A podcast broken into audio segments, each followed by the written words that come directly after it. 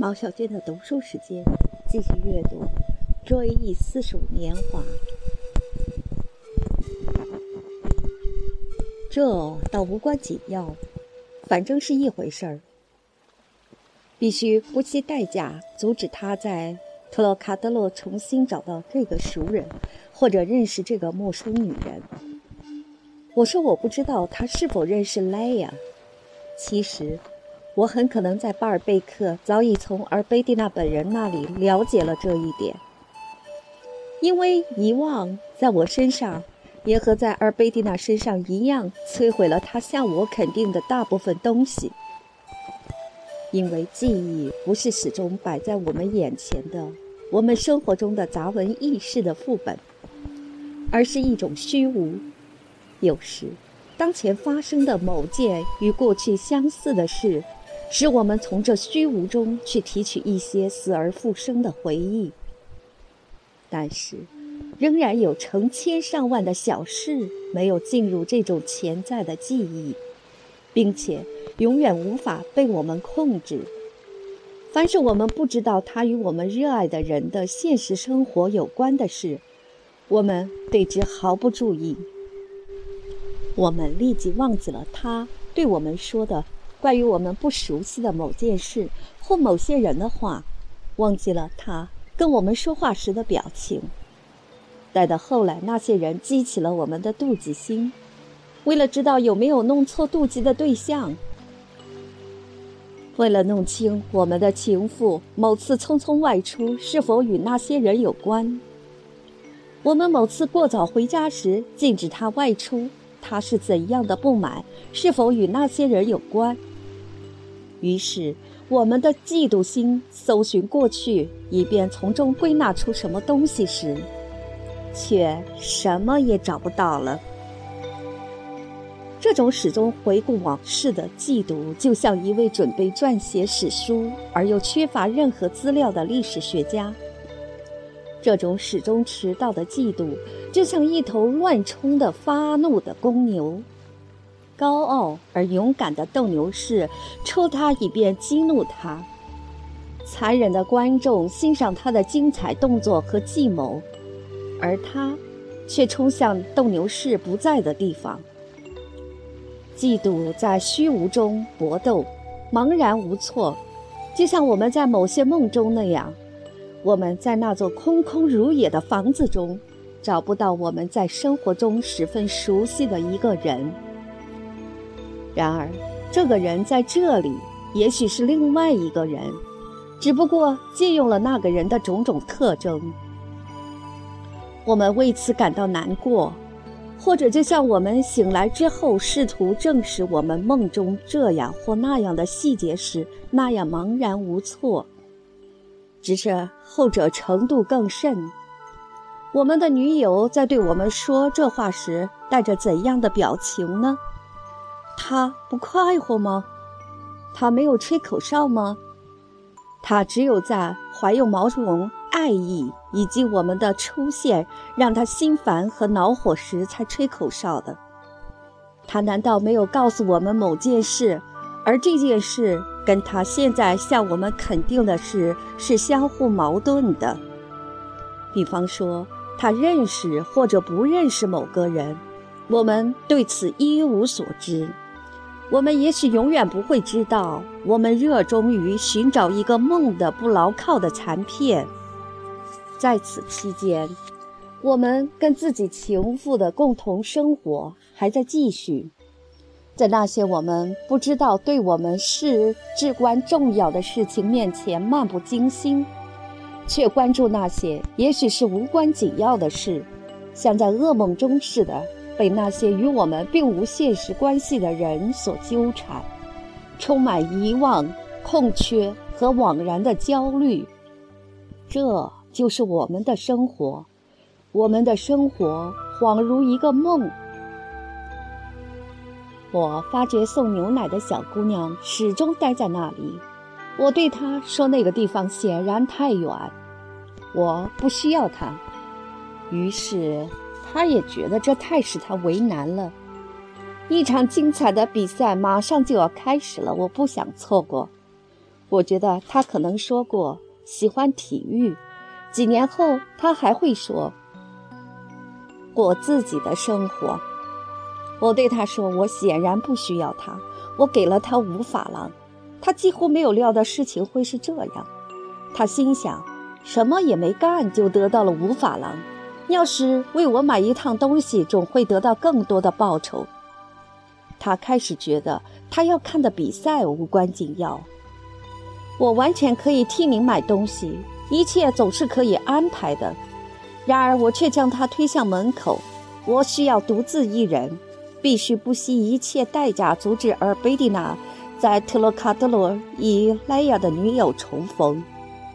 必须这样做，必须做成功。说真的，我还不知道该怎样去做。在这些最初的时刻，我摊开自己的双手，打量着，把手指关节拉得咯咯作响。也许因为思想无法找到他所寻求的东西时，便懒洋洋地让自己休憩片刻。这时，最无足轻重的事物也显得十分清晰，就像火车停在一望无际的田野时，人们从车厢里看到那些土坡上。在风中晃动的草尖儿那样一目了然。这种静止，并不总比一头被捕获的野兽因为恐惧而动弹不得或者呆住、一动不动地望着前面时的那种静止更富有成果。也许因为我全身都做好了一切准备，其中包括我内在的智慧。以及智慧中包含的对付这个人或那个人的行动方式，好像我的身体只是一种武器，从中将射出能把尔贝蒂娜与莱亚以及他的两位女友分开的子弹。诚然，当弗拉索瓦斯早晨前来对我说尔贝蒂娜要去特洛卡德罗时，我曾经对自己说。而贝蒂娜完全可以做她想做的事情。我以为，由于天气如此美好，她的行为对我来说，直到晚上都不会有显著的意义。然而，使我变得如此无忧无愁的，并不如我所想的仅仅是早晨的太阳，而是因为我在迫使尔贝蒂娜放弃她在维尔迪兰家可能抛出甚至实现的种种计划以后。在迫使他去观看一次由我亲自挑选、为此他不可能有任何准备的日常演出之后，我明白他的所作所为肯定会是清清白白的。同样，而贝蒂娜之所以在不久之后说：“如果我自杀的话，我也无所谓。”那是因为他深信自己不会自杀。今天早晨，在我面前。在尔贝蒂娜面前，横陈着一种介质，它远比阳光灿烂的天气更有影响。我们看不见它，但是通过这种半透明而变化着的中介，我看到了他的行为。他看到了自己生活的重要性，也就是一些信仰。我们觉察不到他们。但是它们正如包围着我们的空气一样，不能与一种纯粹的虚无等同。这些信仰在我们周围形成一种可变的，有时是绝妙的，经常是令人窒息的气氛。人们应该把这种信仰像气温、气压、季节一样仔细地注意并记录下来。因为我们的时日具有自身的生理和心理特征。今天早晨没有被我注意到，但在我重新打开《费加罗报》之前，一直包围着我的这种信仰，即相信而贝蒂娜不会做任何坏事。这种信仰刚刚消失。我不复生活在晴朗的白昼之中。而是生活在有担心的情绪，在这晴朗的白昼中构成的另一个白昼里。我担心尔贝蒂娜与莱亚重逢，而且更容易与那两个少女重逢。假如这两个少女去特洛卡德罗为女演员捧场的话，依我看这是可能的。他们在幕间休息的时候找到尔贝蒂娜，并非难事儿。我不再去想范德伊小姐，莱雅这个名字令我再次看见了尔贝蒂娜在娱乐场身边围着两个少女的形象，因而引起我的嫉妒。因为我的记忆中只有尔贝蒂娜彼此分开不完整的侧面的暂时的系列形象，所以。我的嫉妒对象也仅仅是某种不连贯的、转瞬即逝而又固定不变的表情，以及给尔贝蒂娜脸上带来这种表情的那些人。我回想起他在巴尔贝克被那两个少女或者这类女人看了又看时的表情。我回想起我看到那些目光在这张脸上不停地扫视，就像一个准备速写的画师的目光时，我感到的那种痛苦。这张脸完全被那些目光所覆盖。毫无疑问，由于我的在场，这张脸带着一种也许暗地里充满快感的被动，装作对此没有觉察的样子去接受这种触摸。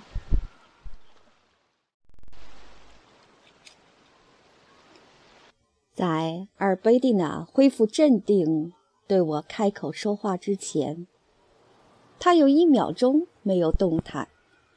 他漫无目标地笑着，带着一副装出来的自然表情，掩饰着心里的喜悦，就像人们正在给他拍照，或者是为了在镜头前选择一个更为潇洒的姿势时那样。我们在东西埃尔跟圣鲁一起散步时，他摆过这种姿势，面带微笑，舌头舔着嘴唇，他装出逗狗的样子。当然，在这些时刻，他根本不像是对过往的少女感兴趣时的那个他。在后一种情况下，他那狭隘而愁浓的目光则死死地盯住过路的少女。那样的具有粘性和腐蚀性，好像那目光在移开时会揭起一层皮肤。但是此时此刻，这种至少赋予他某种严厉的东西，甚至使他显得痛苦的目光，与他在两位少女身边时显得既迟钝又幸福的目光相比，倒使我感到温存些。我宁愿看到他，也许是体验到欲望时的那种阴郁的表情，而不愿看到他引起别人的欲望时那种笑眯眯的表情。他试图掩饰，他意识到这一点也是枉然。这种朦胧快感的意识沐浴着他，包围着他，使他那张脸像玫瑰花一般绯红。然而。这些时刻被尔贝蒂娜身上悬置的这一切，在她四周辐射出来，并使我痛苦不堪的这一切，当我不在的时候，谁知道他是否会继续让其不露声色？他是否对两个少女的主动接近，既然我已经不在那里，不会做出大胆的回答呢？当然。这些回忆在我身上引起了一种极大的痛楚，这些回忆就像尔贝蒂娜的趣味的一种彻底的昭示，是她的不忠实的一种整个的忏悔。在他们面前，尔贝蒂娜的那些个别的我愿意相信的誓言，我的不全面的调查得出的那些否定结果。以及安德烈也许与尔贝蒂娜串通一气所做的那些保证，都无法匹敌。而贝蒂娜可以向我否认他的种种个别的背叛，然而通过他脱口而出的，比他那些彼此互相矛盾的声明更加有力的话语，通过那些独一无二的目光，他。招认出他想隐瞒的东西，远比某些个别事实更需要隐瞒的东西。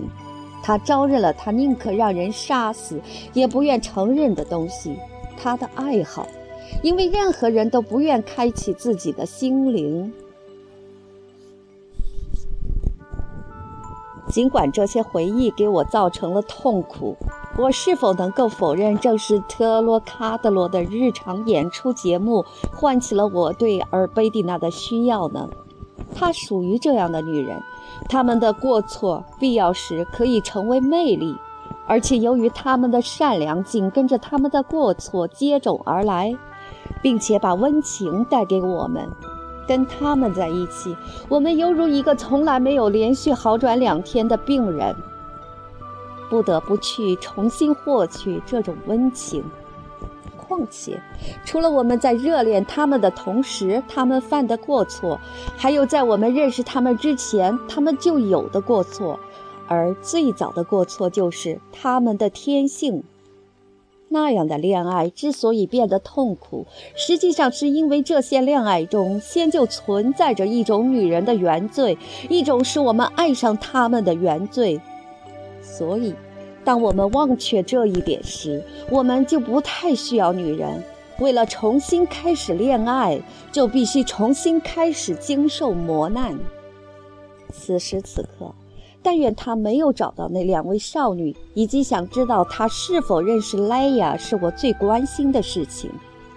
尽管人们不应该对个别的事件感兴趣，除非这些事件具有普遍意义。尽管我们分散好奇心去注意我们始终不了解的残酷现实汇成的看不见的洪流中那些偶然在我们思想上结晶的东西是幼稚可笑的。比旅行和一心想追求女人更幼稚可笑。再说，即使我们摧毁了这些东西，它又将立刻被另一种东西所取代。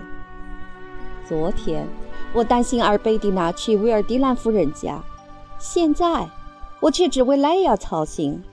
蒙住双眼的嫉妒心，不仅根本无法在包围她的黑暗中发现任何东西。而且，还是一种磨难。他的任务就在于不断的重新开始，正如达那伊德斯姊妹的任务和 EX seven 的任务那样。即使两位少女不在那里，装扮得更光艳动人的莱雅和她的辉煌成就，又会使他产生怎样的印象？他会给阿尔贝蒂娜留下怎样的梦幻？会引发他什么样的欲望？这些欲望在我家里，即使得到抑制，仍会使他厌倦一种他无法满足这些欲望的生活。况且，又有谁能说他并不认识莱雅？他不会去莱雅的化妆室看望她。即使莱雅不认识他，又有谁能够向我保证，尽管他在巴尔贝克遇到尔贝蒂娜，可是他不会认出后者，而且莱雅不会从舞台上示意尔贝蒂娜？准许他打开后台的门呢？当一种危险已经消除，便显得很容易避免；而上述的危险还未消除，我担心它不可能消除。正因为如此，这种危险在我看来才格外可怕。我对尔贝蒂娜的爱，当我试图使这种爱变为现实时，我感到它几乎在消逝。而此时此刻，我的剧烈痛苦却似乎在某种程度上向我证实了我对他的爱。我不再为任何其他事情操心，我一心只想着阻止他留在特洛卡德罗的种种办法。我可以拿出任何数目的钱塞给莱亚，要他别去那里。假如人们是通过自己的所作所为，而不是自己形成的想法来证实自己的偏爱的话，那么我是爱尔贝蒂娜的。但是，我的痛苦的这种反复，并不能使而贝蒂娜的形象在我心中更实在些。她犹如一位隐而不见的女神，引起了我的种种苦恼。我在做成千上万个猜测的同时，试图躲避我的痛苦，但并没有因此使我的爱变成现实。首先，必须肯定莱雅确实去过特洛卡德罗。我用两个法郎打发了那个送牛奶的小女孩，然后我打电话给布洛克，向他打听莱亚的情况。他与莱亚也有交情，他对此一无所知。我会对此感兴趣，似乎使他感到惊奇。我想，我必须抓紧时间。弗朗索瓦斯已经穿戴好了，而我还没有更衣。在我起床的时候，我让他乘上一辆车。他应该去特洛卡德罗买一张戏票，在大厅里四处寻找阿尔贝蒂娜，把我的一个字条转交给他。在这个字条里，我告诉他，我刚才收到一位夫人的来信，使我感到震惊。正是由于这位夫人，我在尔贝克的一个夜晚曾是那样的不幸。这事儿他是知道的。我提醒他回想一下翌日他指责我没有叫他的情形，因此我冒昧地请求他为我牺牲他的日常演出，回来跟我一起去呼吸一点新鲜空气，好让我重新振作起来。但是由于我需要很长时间才能更衣准备完毕，他可以利用弗朗索瓦斯在场的机会去三区商店，与廉价商场相比，这一家店更小。因而不那么让我担心，购买他需要的白色朱罗纱无袖胸衣。我会为此感到高兴的。我的字条大概不是没用的。说真的，我根本不知道尔贝蒂娜在我认识她以后和之前做了什么。然而，在他的谈话中，如果我对尔贝蒂娜提到这一点，他会说我听错了。某些前后矛盾之处，某些修正，在我看来，就像现行犯罪那样明白无误。但是用这些东西对付尔贝蒂娜却行不通。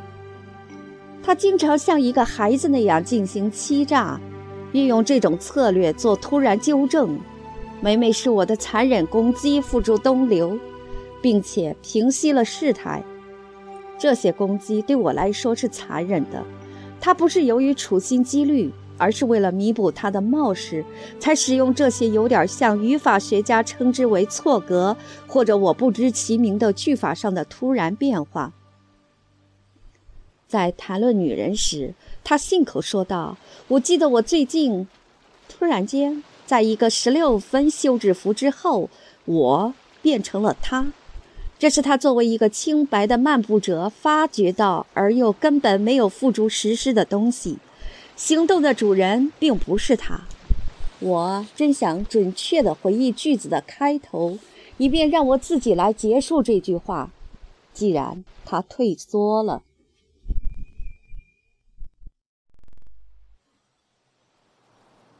然而，由于我在期待句子结束，所以。我很难记得句子的开头，也许是我那饶有兴趣的神情使他偏离了原意。我仍然焦虑地期待着他的真实思想和他的真实记忆。不幸的是，我们情妇的一个谎言的开头，就像我们自己的爱情或者一种志向的开头，这些开头正在形成、凝聚，而。并没有被我们所注意。当人们想回忆自己是以何种方式开始爱上一个女人时，人们却已经在恋爱了。关于先前的梦，人们不会对自己说那是一种恋爱的前奏。注意，这些梦惊人的向前推进，我们对此几乎没有觉察。同样。除了一些相对来说十分罕见的情况，这仅仅是为了叙述方便起见，我才经常在这里把阿尔贝蒂娜的谎话与他有关同一主题最初的说法加以对比。这最初的说法，往往因为我看不到结尾，而且推测不出以后会有哪种前后矛盾的断言与其对应，故而。他不知不觉地消失了，我的耳朵当然听到过，但是我没有将他从尔贝蒂娜的一连串话语中单独抽出来。后来，当我面对明显的谎言，或当我产生了某种惶惶不安的疑虑而打算进行回忆时，却是枉费心机。我的记忆没有及时得到通知，记忆以为保存副本是没有必要的。我嘱咐弗朗索瓦斯，在他让阿尔贝蒂娜离开大厅时打电话通知我，并且把阿尔贝蒂娜带回来，不管他是否乐意。他要是不乐意回来见先生，那真做绝了。弗朗索瓦斯回答：“可我不知道他是否喜欢见我，那他未免太忘恩负义了。”弗朗索瓦斯又说：“对阿尔贝蒂娜的。”杜宪折磨着他，正像多年前对我姨妈身边的欧拉里的杜宪折磨过他一样。弗朗索瓦斯不知道，阿尔贝蒂娜在我身边的这种地位不是他寻求的，而是我一手造成的。出于自尊心，也为了激怒弗朗索瓦斯，我宁可对他保密。他对尔贝蒂娜的机灵既欣赏又厌恶。他对其他佣人谈到尔贝蒂娜时，称她为随心所欲的摆布我的女戏子、女骗子。他还不敢向尔贝蒂娜开战，只是对她和颜悦色，在我面前炫耀他在尔贝蒂娜与我的关系中为她出的力，心里却想对我说什么也无济于事。他什么目的也达不到，只有窥伺机会。一旦他在尔贝蒂娜的处境中发现一个破绽，他定会加以扩大，并且把我们彻底分开。忘恩负义？哦不，弗朗索瓦斯，我觉得忘恩负义的是我。您不知道他对我有多好，装作被爱对我来说是那样的甜蜜。快走吧，我要跑了，马上跑。他女儿的影响开始稍微改变着弗朗索瓦斯的语词汇。所有的语言就是由于增添了新的语汇而失去其纯洁性的。弗朗索瓦斯这种言语上的堕落，我熟悉他言语上的全盛时期，我对此也负有间接的责任。加入弗朗索瓦斯的女儿仅仅同他的母亲讲方言，那么他大概还不会使他母亲的传统语言。蜕变为最低贱的行话。女儿从来没有摒弃这种方言。当他们俩在我身旁时，如果他们之间有悄悄话要说，他们就在我的卧室中用方言讲，而不是关在厨房里交谈。讲方言是比关紧的门扉更不可逾越的一道屏障。我仅仅猜到母亲与女儿并不总是生活得很融洽。这一点，我可以通过我能分辨的唯一一个词，令我恼怒的频繁出现加以判断。除非这个令他们恼怒的家伙是我。不幸的是，最不熟悉的语言最终也能学会。如果人们总听这种语言的话，我很遗憾，这是方言。我终于懂得了这种方言。如果弗朗索瓦斯习惯于用波斯语表述的话，我大概也会学得同样好。当弗朗索瓦斯发现我的进步时，他加快了讲话的速度。他的女儿也一样，但是这无济于事。弗朗索瓦斯先是以为我懂得方言而发愁，继而又为我听到我讲方言而高兴。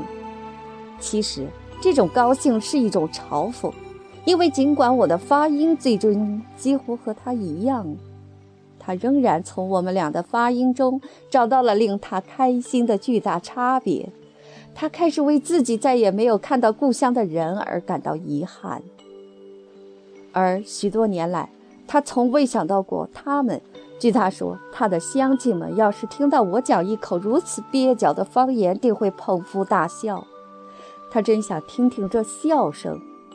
仅仅这个念头就使他充满快乐和遗憾。他一一列举出这个或那个会笑出眼泪的农民。然而，不管如何，任何喜悦都未能调和我懂得他们的方言而引起的悲哀。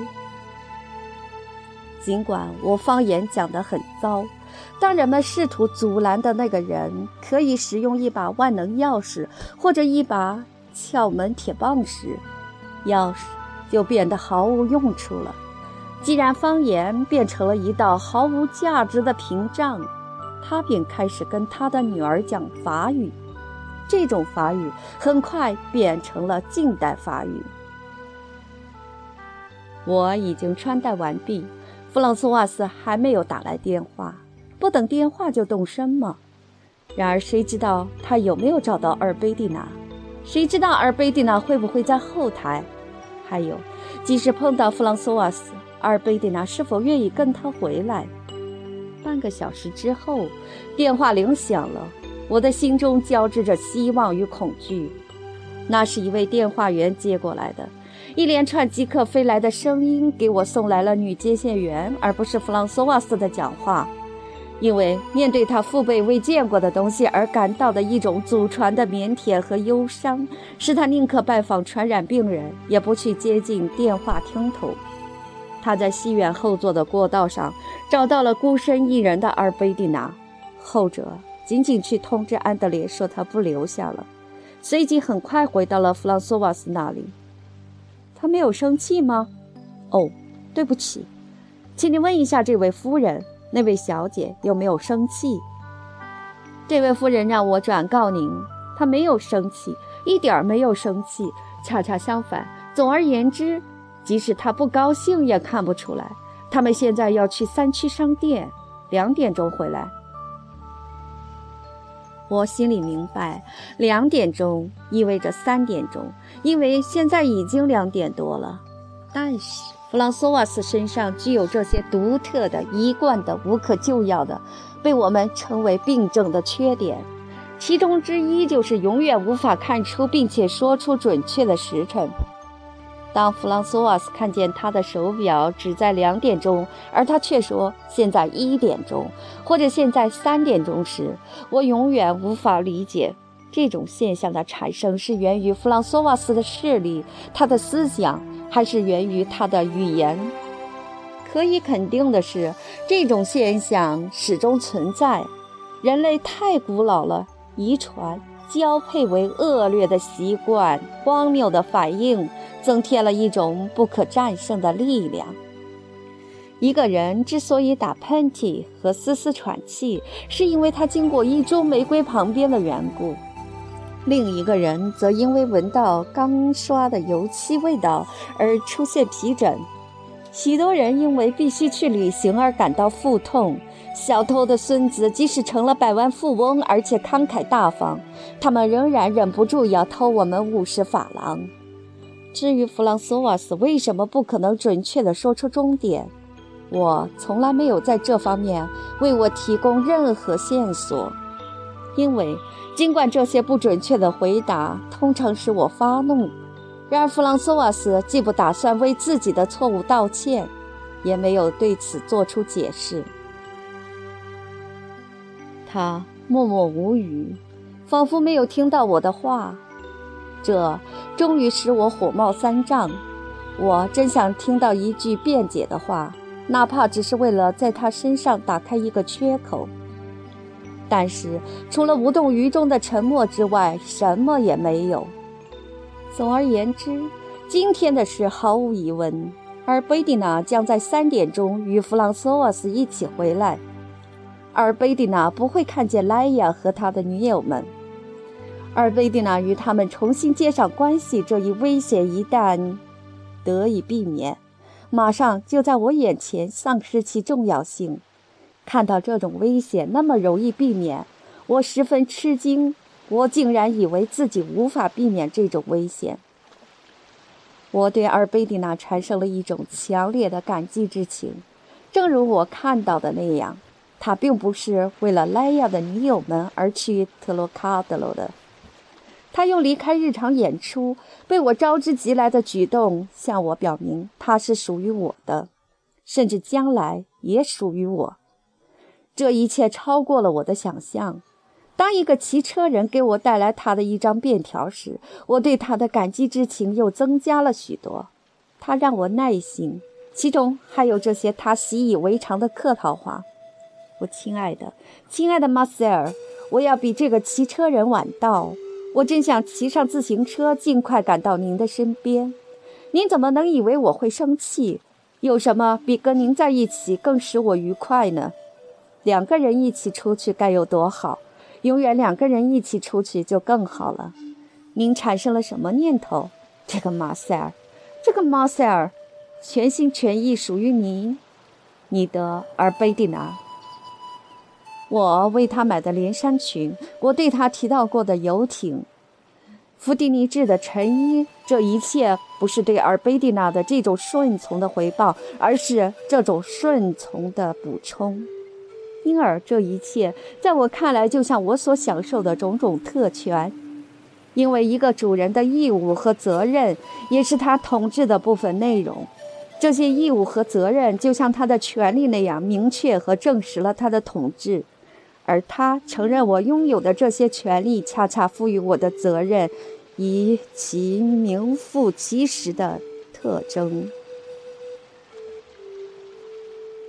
我有一个属于我的女人，她一见我即兴给她的字条，便立即郑重其事的让人打电话告诉我，她马上回来，让人把她带回来。我比自己想象的更像主人，更像主人意味着更像奴隶。